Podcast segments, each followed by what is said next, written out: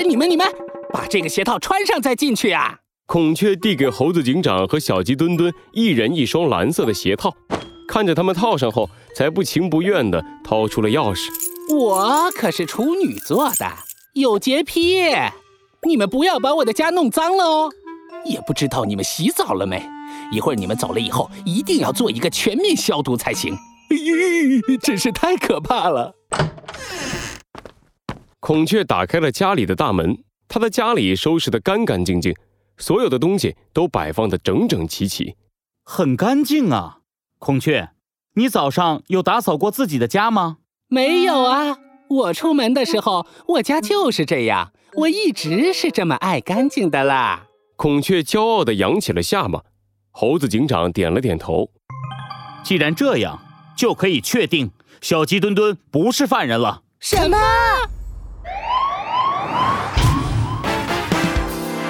罪恶藏在谜题之下，真相就在推理之后。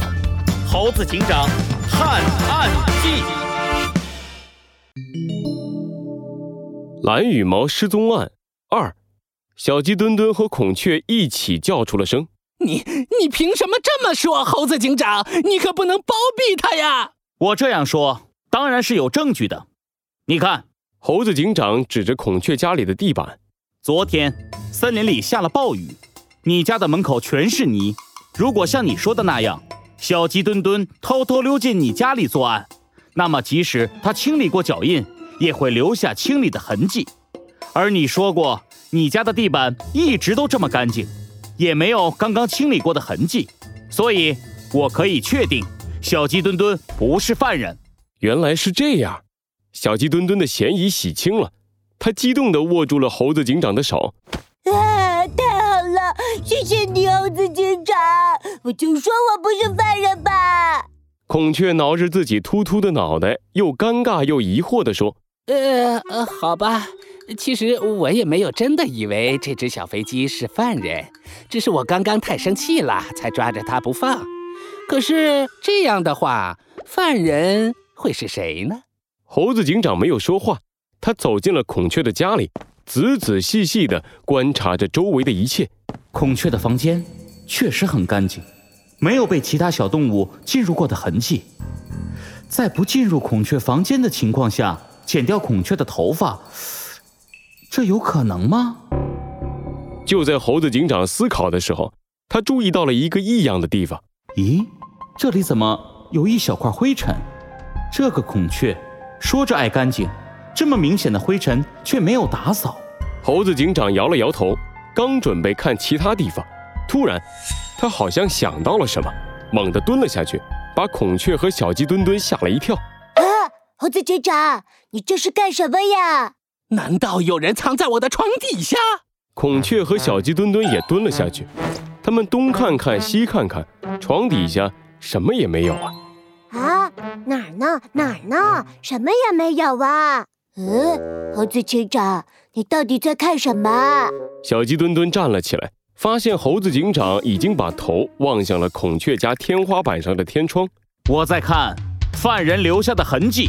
什么？孔雀和小鸡墩墩再一次一起叫出了声。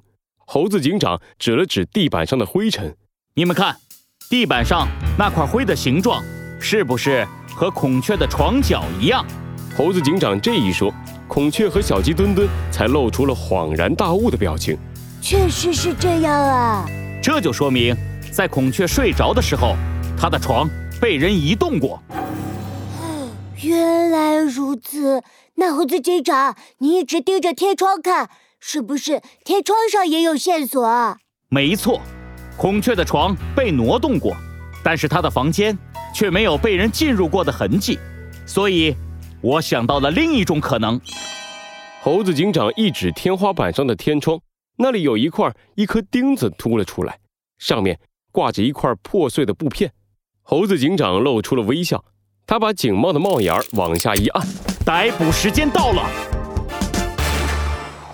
孔雀家门口，大象还在和周围的小动物们讨论孔雀的秃头。猴子警长带着小鸡墩墩和孔雀走了出来。哎呦，猴子警长，看完现场了，这小飞机也忒坏了，居然把孔雀弄成个秃子！你快把它抓回去教育教育。呃，这这这这，你这是干什么呀，猴子警长？大象的话还没说完，一双银晃晃的手铐戴到了他的手上。猴子警长用食指点向自己的警徽，然后对着大象的方向用力一指。以正义之名，我宣布，犯人就是你，大象。什么？猴子警长，你这不是胡闹吗？犯人怎么可能是我呢？孔雀的房子那么小，我根本进不去啊！大象指着孔雀的小房子，气愤的大喊大叫。周围的小动物们听了，也觉得有点道理呀。是啊，大象这么大个，根本进不去孔雀的房子啊！就是啊，会不会是猴子警长搞错了？对呀，你确实进不去，因为你根本就不用进去。猴子警长露出了锐利的眼神，指着大象的鼻子。大象的鼻子上。有非常多的肌肉，不仅灵活，而且具有非常大的力量。你通过孔雀家的天窗，用鼻子把孔雀的床直接举到了天窗附近，然后再剪光了孔雀的头发。我说的对不对？你你你你你你胡说八道！你有证据吗？证据？好啊，你看这是什么？猴子警长从口袋里掏出了一个透明的证物袋，里面装着从孔雀家的天窗上拿到的碎布片。